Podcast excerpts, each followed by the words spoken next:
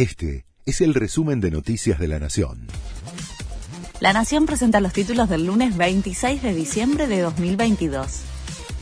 La ciudad se presenta ante la Corte para denunciar el incumplimiento del gobierno del fallo por la coparticipación. Va a presentar hoy un escrito y por ahora no va a pedir el embargo de las cuentas. La Nación prepara el pedido de revocatoria. Todo el trámite no se resolverá hasta febrero, cuando concluya la feria judicial de verano. El Gobierno Nacional trabaja en la estrategia legal para hacer el planteo contra la cautelar en la Corte.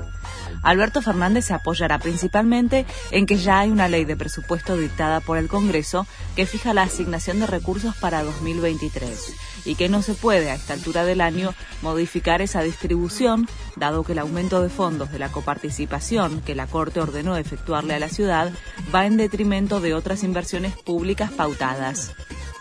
Cayeron las ventas con respecto a la Navidad pasada. La Confederación Argentina de la Mediana Empresa informó que los comercios minoristas pymes bajaron sus ventas navideñas 1,8% respecto a 2021. El ticket promedio se ubicó en 9.410 pesos. La ola de frío en Estados Unidos dejó más de 30 muertos y millones de afectados.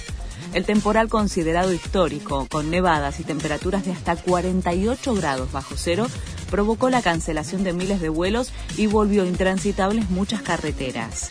Además, la tormenta, con frío extremo y vientos, provocó que miles de hogares quedaran sin energía eléctrica en las últimas horas. Marcelo Gallardo en la lista de candidatos para dirigir a una de las mejores selecciones del mundo. Según el medio francés L'Equipe, el ex técnico de River compite con Zinedine Zidane y Mauricio Pochettino, entre otros candidatos, para convertirse en el nuevo entrenador de Brasil. El seleccionado quedó sin técnico tras su renuncia, una vez eliminado por Croacia en definición por penales en cuartos de final del Mundial. Este fue el resumen de Noticias de la Nación.